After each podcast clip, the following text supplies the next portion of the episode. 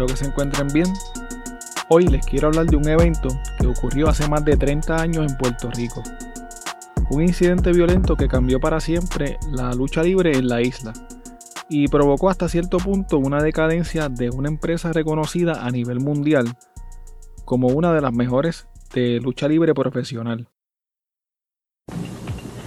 Capitol Sports Promotions presenta las superestrellas de la lucha libre en la cancha bajo techo de Caguas esta noche a las 8 y 30, regresando en grande cuando la lucha estelar batalla en parejas de la Clota de Puerto Rico, Carlitos Colón y el hombre dinamita TNT se enfrentan al campeón universal Hércules Ayala y al rudazo Chiqui Star en revancha por el campeonato de la televisión. El sensacional Invader número uno reta al Super Black Ninja por el campeonato mundial en los hermanos Youngblood retan a The Ninja Express, Mr. Pogo y Kendo Nagasaki. Y The Rock and Roll Express invaden Puerto Rico, Robert Gibson y Ricky Morton cuando se enfrentan a Hetman Bobby Jagger y a Dandy Don Crawford. Y Miguelito Pérez busca venganza cuando se enfrenta al profe. Además el Invader 3 choca contra Tony Fox. Entrada general, 8 dólares. Menores de 11 años, 4 dólares. Todos los caminos conducen en el regreso en grande esta noche a la cancha bajo techo de Caguas a las 8 y 30. Cuando yo era niño, en los años 90, y veía en la televisión un anuncio como el que acaban de escuchar, de inmediato hacía todo lo posible para convencer a mi abuelo de que me llevara a ver la lucha libre. Yo no sabía lo que había pasado en el 1988. Yo sabía bien quién era el invader número uno, Carlitos Corón, Abdullah the Butcher y TNT. Sin embargo, no sabía en ese momento quién era Bruce Brody. La World Wrestling Council, o WWC, que en español se le conoce como el Consejo Mundial de Lucha, es una compañía de lucha libre que fue fundada en el 1973 por Víctor Jovica y Carlos Colón, quien quizás sea el luchador más famoso en la historia de Puerto Rico. Esta compañía fue por muchos años la principal promoción de lucha libre profesional de Puerto Rico y durante los años 80 esta empresa era uno de los principales territorios de lucha libre en todo el mundo. Los fanáticos de la lucha libre de Puerto Rico se vivían los eventos, creían que la lucha libre era real y eran conocidos a nivel mundial por ser agresivos y por lanzarle todo tipo de objetos a los luchadores rudos, quienes hacían el papel de villanos. La lucha libre en Puerto Rico crecía grandemente en popularidad y en dinero. Sin embargo, la llegada de Bruce Brody a Puerto Rico cambiaría la historia de esta compañía para siempre. Frank Donald Goodrich nació el 18 de junio de 1946 en el estado de Pensilvania. Era un hombre con un físico impresionante que medía unos 6 pies y 6 pulgadas de estatura y pesaba más de 300 libras. En su juventud, Frank fue un jugador profesional de fútbol americano, pero no logró el éxito que deseaba obtener en la NFL se convirtió entonces en un luchador profesional conocido por todo el mundo como Bruce Brody. Brody era un luchador especialista en la lucha libre hardcore, una de las modalidades más violentas y sangrientas de la lucha libre en donde armas tales como sillas, tenedores, cadenas, tachuelas, mesas y otros objetos eran requisitos para entretener al público. Brody era una atracción especial de muchas compañías en todo el mundo. Luchaba en la World Class Championship Wrestling, la World Wrestling Federation, la Central States Wrestling, la Championship Wrestling de Florida, la American Wrestling Association, la All Japan Pro Wrestling y por supuesto el Consejo Mundial de Lucha en Puerto Rico. El personaje de Bruce Brody era un gigante desquiciado, con pelo largo rizado y con una barba frondosa. Cuando tenía sus luchas sangrientas en las canchas y parques de Puerto Rico, se metía en las gradas a pelear y el público salía huyendo despavorido. En muchas ocasiones le daba vueltas en el aire a una cadena, casi golpeando a los fanáticos quienes corrían lejos de este luchador. Verlo en persona sangrando y haciendo que sus oponentes sangraran era un verdadero espectáculo. Como mencioné anteriormente, muchos fanáticos pensaban que lo que acontecía allí era una realidad y que Brody era un verdadero salvaje. Sin embargo, Frank era un hombre tímido, de pocas palabras, era buen esposo y buen padre. Su trabajo era viajar por el mundo con su personaje de Bruce Brody, aterrorizando a los fanáticos. Por otro lado, José Huerta González, mejor conocido como el Invader número 1, nació el 18 de marzo de 1946 en el pueblo de San Lorenzo, Puerto Rico. El Invader es uno de los luchadores y personalidades más conocidas de la televisión en Puerto Rico. Su manera particular de hablar lo hace una figura inconfundible. En los años 80, el Invader trabajaba para el Consejo Mundial de Lucha Libre como luchador y era lo que se conoce en el mundo de la lucha libre como Booker, que básicamente es la persona a cargo de hacer los libretos de las luchas y de fijar el orden de algunas carteleras. El Invader y Bruce Brody se conocieron en los Estados Unidos, pero su encuentro no fue uno muy bueno, ya que Brody, según se cuenta, nunca quiso darle ningún tipo de respeto al Invader. El Invader tenía aspiraciones de crecer dentro de la WWF, ahora mundialmente conocida como la WWE, y se le asignó una lucha contra Bruce Brody, el plan de la empresa era hacer lucir bien al Invader, pero Brody no quería lucir mal, ya que él también tenía aspiraciones propias. En esta lucha, Brody le dio una verdadera paliza al Invader, quien medía 5'10 y pesaba unas 220 libras, y lo hizo lucir bien mal en su lucha. Otra cosa que se dice es que en muchas ocasiones Brody se burlaba y hasta humillaba al Invader frente a otros luchadores. Russell Brody era un luchador con vasta experiencia y tenía aspiraciones más allá de ser un luchador. Brody quería ser parte de una empresa y tener algún tipo de control creativo y ejecutivo dentro de la industria. Se cree que Brody había recibido una oferta por parte de Carlos Colón y Víctor Jovica que le otorgaría poderes dentro del Consejo Mundial de Lucha, algo que no le cayó muy bien al Invader, ya que él en esos momentos estaba ganando poder dentro de la empresa y se sentía hasta cierto punto amenazado con la llegada de Brody. Unos años más tarde, cuando Brody llegó a Puerto Rico, ya el Invader era una figura importante y con bastante poder dentro de la empresa. Además, estaba en su territorio y se lo hizo saber así a Brody. Carlos Colón y Víctor Llovica reconocían el valor y la importancia de Bruce Brody dentro de la lucha libre, principalmente porque era un luchador muy bueno y sobre todo muy taquillero. Bruce Brody y otro luchador norteamericano conocido en Puerto Rico como el vaquero Stan Hansen impulsaron la lucha libre en Puerto Rico a niveles nunca antes vistos, logrando meter miles y miles de personas en los estadios y canchas de toda la isla. Sin embargo, había un problema serio de dinero en la WWC. Muchas veces los cheques rebotaban y los luchadores, especialmente los norteamericanos, tenían problemas para cobrar su dinero, lo que generaba muchas molestias y provocaba que algunos luchadores simplemente no regresaran más a la isla. Se cree que en Puerto Rico le debían más de 25 mil dólares a Bruce Brody. Los problemas entre el Invader y Brody continuaban. El Invader, que como mencioné antes, estaba a cargo de planificar las luchas, le decía algo a Brody cuando estaban en el ring, pero Brody hacía otra cosa y cambiaba los planes del Invader. Esto era algo que Brody acostumbraba a hacer en los otros territorios, sin embargo en Puerto Rico esto era algo imperdonable. Ya el Invader no toleraba más lo que desde su punto de vista eran faltas de respeto por parte de Bruce Brody hacia su persona. El año 1988 comenzó con una tragedia en la vida del Invader número 1. Su hija, quien era apenas un infante, murió ahogada. Personas allegadas al Invader alegan que él estaba fuera de control debido a esto.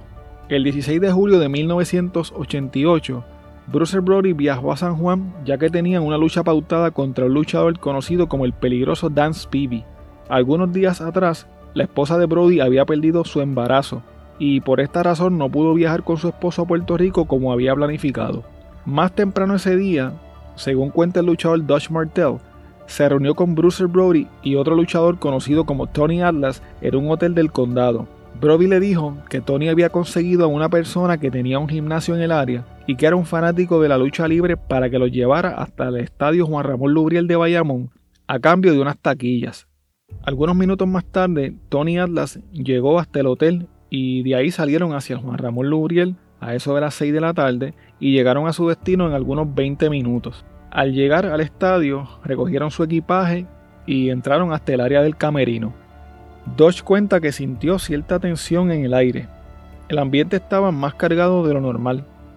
Al entrar en el camerino, cuenta Dodge que Carlos Colón y el Invader estaban sentados en una mesa conversando y que no los saludaron cuando los vieron entrar.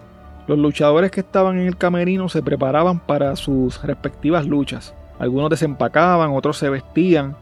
Tony Atlas sacó una libreta y se puso a dibujar. Brody se percató de que él estaba dibujando y le dijo que si podía hacerle un retrato de su hijo. Entonces sacó una foto de su hijo para dársela a Tony. En ese mismo instante, el invader le dijo a Brody que viniera un momento que tenía que hablar con él. Tony se fijó que el invader tenía una toalla envuelta en su mano. Brody siguió al invader y entraron al área de las duchas, la cual estaba dividida por una puerta de cristal semitransparente. Según cuenta Tony Atlas, tan pronto Brody entró a las duchas, se escuchó un grito, como un gemido. Tony pensó que el invader le había dado un puño a Brody, pero cuando miró de nuevo vio que el invader levantaba un cuchillo ensangrentado. Tony corrió hacia las duchas y aló a Brody. En ese momento el cuchillo que estaba en la mano del invader bajó y le cortó el pelo que tenía amarrado en forma de cola de caballo. Brody logró salir de las duchas hacia el área del camerino y cayó al suelo sosteniendo aún la foto de su hijo en la mano. Carlos Colón agarró al invader, quien se dice que aún trataba de atacar a Brody. Había una verdadera conmoción en el camerino de los luchadores. Tosh Martel había salido unos minutos a ver cómo estaba el ambiente en el estadio y al regresar se encontró con el caos en el camerino. El luchador Chris Youngblood estaba histérico y le dijo que José había apuñalado a Brody. Dodge se asomó y vio a Brody tirado en el suelo, rodeado de varios luchadores. Dodge pensaba que un tipo llamado José había entrado al camerino y había atacado a Brody, pero Chris le aclaró que había sido José Huertas, el invader, el que había apuñalado a Brody. Un doctor de apellido González, que siempre estaba presente en las carteleras de lucha libre, estaba atendiendo a Brody y lucía conmocionado. Brody tenía varias puñaladas profundas. De una de las heridas salían burbujas de aire y muy poca sangre. Esto significaba que probablemente el cuchillo le había perforado el pulmón y la ausencia de sangre significaba que Brody tenía sangrado interno. Dodge dice que mientras estaba en el suelo agonizando, Brody le pedía a Carlos Colón que por favor cuidara de su familia. Sin embargo, en una entrevista que hizo Carlos Colón recientemente en un canal de YouTube llamado The Hannibal TV, él niega este alegato y dice que tal vez no lo recuerda por el caos que había en ese momento. A través de la puerta semitransparente que daba acceso a las duchas, se podía observar al Invader y a Víctor Jovica gritándose el uno al otro y forcejeando. Había ruido en todas partes y mientras eso pasaba se estaba dando una lucha en el cuadrilátero que estaba en el medio del estadio Juan Ramón Lubriel de Bayamón. Como dicen en la industria del entretenimiento, el show debe continuar. En aquel momento no existía el 911 en Puerto Rico y nadie tenía teléfonos celulares allí. Sabio Vega y Chris Johnblood, que estaban presentes en el camerino durante el altercado, fueron hasta la oficina del estadio y llamaron a una emisora de radio, la cual transmitió en vivo que se necesitaba una ambulancia en el estadio. Unos paramédicos que se encontraban comiendo en el estacionamiento de un establecimiento de comida rápida escucharon la transmisión y salieron hacia el estadio. La ambulancia tardó cerca de 45 minutos en llegar, ya que en el Coliseo Rubén Rodríguez, localizado frente al Estadio Juan Ramón Lubriel, se llevaba a cabo un concierto de menudo y el tráfico estaba bastante pesado por esas dos presentaciones. Tony Atlas dice que a pesar de lo que había ocurrido, esa noche muchos de los luchadores continuaban vistiéndose y preparándose para sus respectivas luchas como si nada hubiese pasado. El Invader salió del área de las duchas con su camisa rasgada, tomó sus llaves y se marchó del lugar. Los paramédicos no podían subir a Brody en la camilla, por lo que Tony Atlas recuerda que lo levantó y lo subió a la camilla. También dice que él fue el único que se ofreció a acompañar a Brody en la ambulancia, de ahí partieron hacia el centro médico de Río Piedras. Atlas dice que al llegar al hospital, nadie parecía darle mucha importancia a Brody, por lo que él agarró a un doctor, lo levantó y lo llevó hasta donde se encontraba su amigo. Atlas le quitó las botas a Brody y se fijó que sus pies estaban poniéndose morados.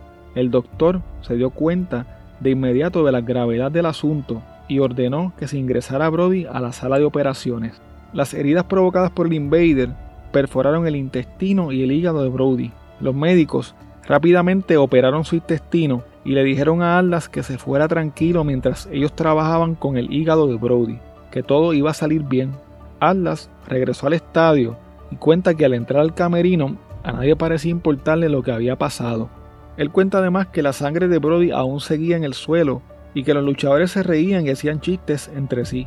Lo más increíble de todo es que Atlas se vistió y salió al estadio para su combate ante un luchador conocido como el Iron Chick.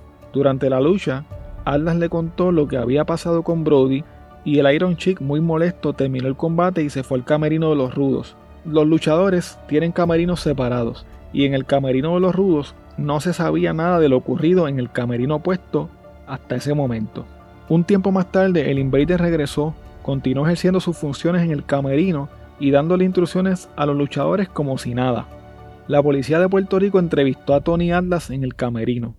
El policía que habló con Atlas le preguntó si él había visto al fanático que atacó a Brody. Atlas le respondió que ningún fanático había atacado a Brody y señaló al Invader como el atacante. En una entrevista que hizo el luchador Sabio Vega, conocido en aquel entonces como TNT, en el podcast cucubano de Manolo Matos, él cuenta que se encontraba en el camerino al momento del altercado y que el Invader, molesto al ver que Tony Atlas lo señalaba ante la policía, dijo en voz baja ¿Qué quiere este? ¿Que le pase lo mismo? En un relato muy dramático, Tony Atlas cuenta que la última vez que vio a su amigo Frank, este sostenía sus intestinos con una mano y en la otra la foto de su hijo. Frank Goodish, el temible Bruce Brody, falleció el 17 de julio de 1988 a las 4 y 30 de la mañana en el centro médico de Río Piedras. Esa madrugada la esposa de Carlos Colón llamó a Barbara Goodish, esposa de Brody, y le dijo que su esposo había tenido un accidente y que tenía que viajar a Puerto Rico. Bárbara, quien estaba confundida, llamó a Dodge Martel y este le comentó que sí, que era necesario que viniera a Puerto Rico, ya que Brody había tenido un accidente. Sin embargo, tampoco le ofreció detalles. Bárbara de inmediato tomó el primer vuelo hacia San Juan junto a su hijo de 7 años, Jeff. Al otro día, al llegar a la isla, el luchador Abdullah the Butcher se encontró con ella en el aeropuerto y le dijo, ¿No saben lo que pasó?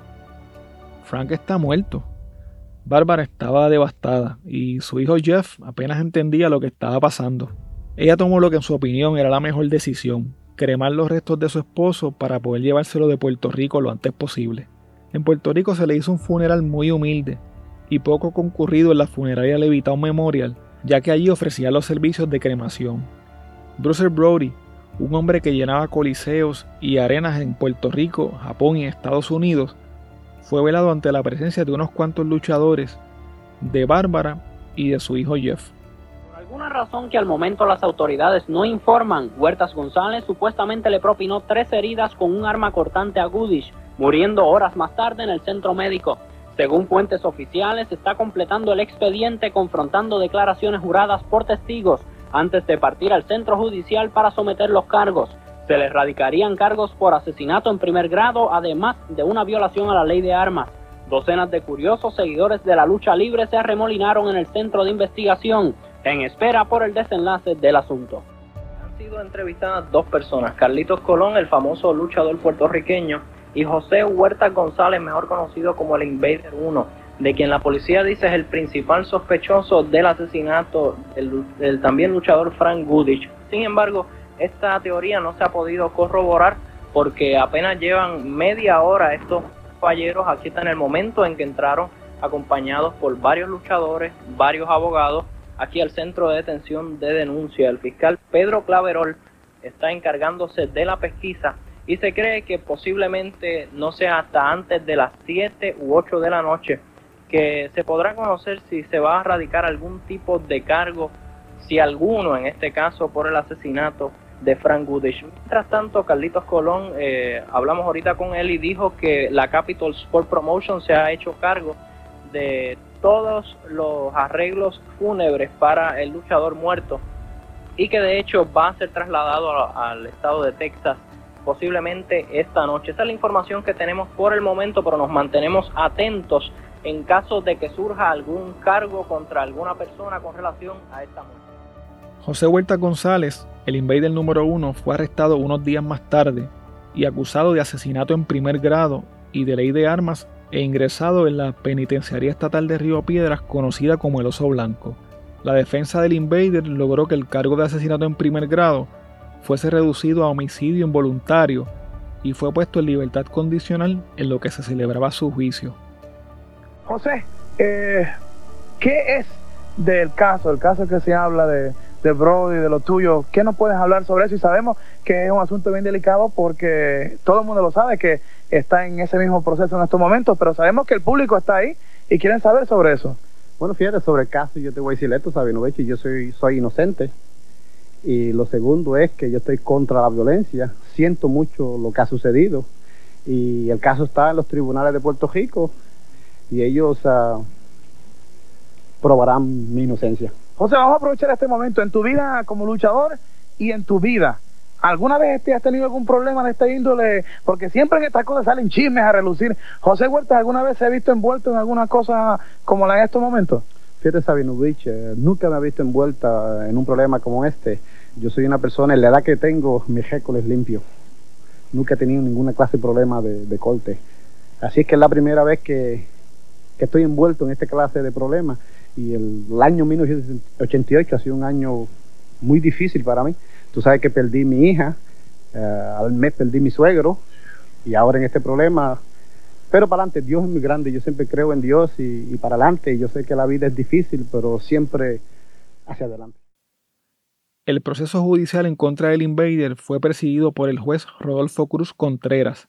Los abogados del Invader alegaban que el ataque hacia Bruce Brody había sido en defensa propia. El luchador Tony Atlas dice que él nunca fue citado como testigo y Tosh Martel dice que recibió su citación para comparecer una vez ya el juicio había terminado.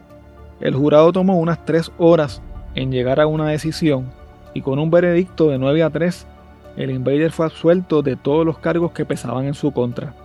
Cuando el jurado leyó el veredicto, el Invader y sus familiares comenzaron a llorar y abrazarse. El Invader le dijo a la prensa que él nunca había perdido la fe y que estaba muy agradecido por la labor de sus abogados. Existen muchos rumores, teorías y chismes sobre este caso. Se alega que hubo encubrimiento por parte de algunos luchadores y de la propia empresa de lucha libre de Puerto Rico.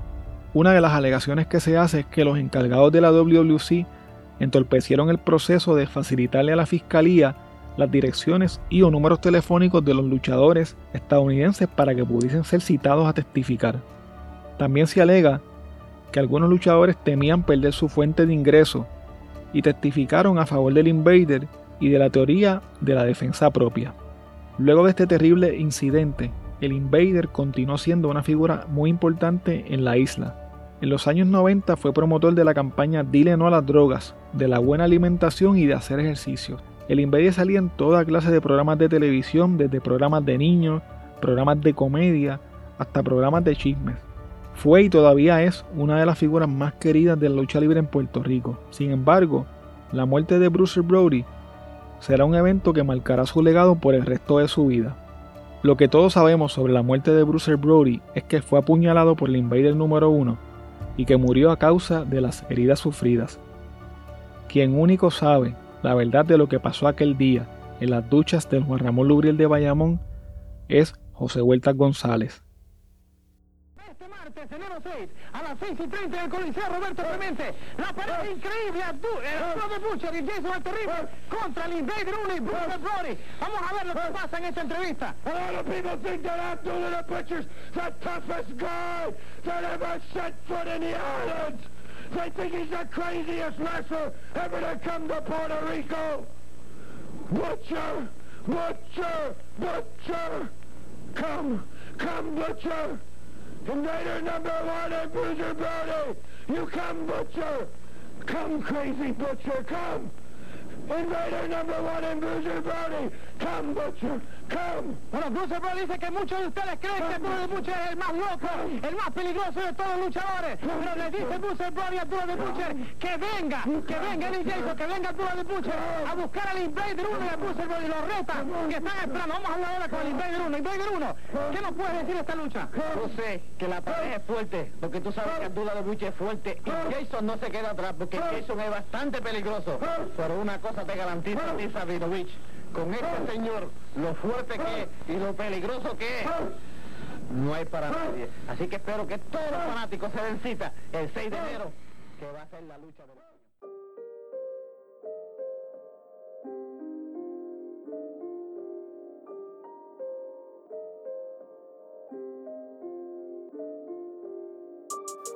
Quiero agradecer a Manolo Matos del podcast Cucumano por haberme ayudado a obtener información muy valiosa para poder traerles este episodio. Si les interesa este tema, les recomiendo que escuchen el episodio número 100 de su podcast, en el cual Manolo conversa con Sabio Vega, uno de los luchadores que estuvo esa noche en el camerino cuando apuñalaron a Bruce Brody. También les recomiendo que vean el documental The Killing of Bruce Brody del canal Vice. Bueno, hasta aquí el episodio de hoy. Recuerda que puedes contactarnos a través de crimepodpr.com. Síguenos en Facebook, Instagram y Twitter como CrimePodPR, en donde estaremos subiendo contenido relacionado a los temas con los que vamos a estar trabajando y sobre noticias de casos criminales principalmente. Recuerda también suscribirte a este podcast en tu aplicación favorita para podcast y compartirlo con las personas que conoces. También puedes apoyarnos a través de patreon.com diagonal crimepodpr en donde vas a tener acceso al contenido que utilizamos para poder hacer las investigaciones, como por ejemplo documentos, enlaces, fotos adicionales a las que subimos a las redes, videos, análisis de los casos, entre otras cosas que vamos a estar añadiendo poco a poco. Muchas gracias y hasta la próxima semana.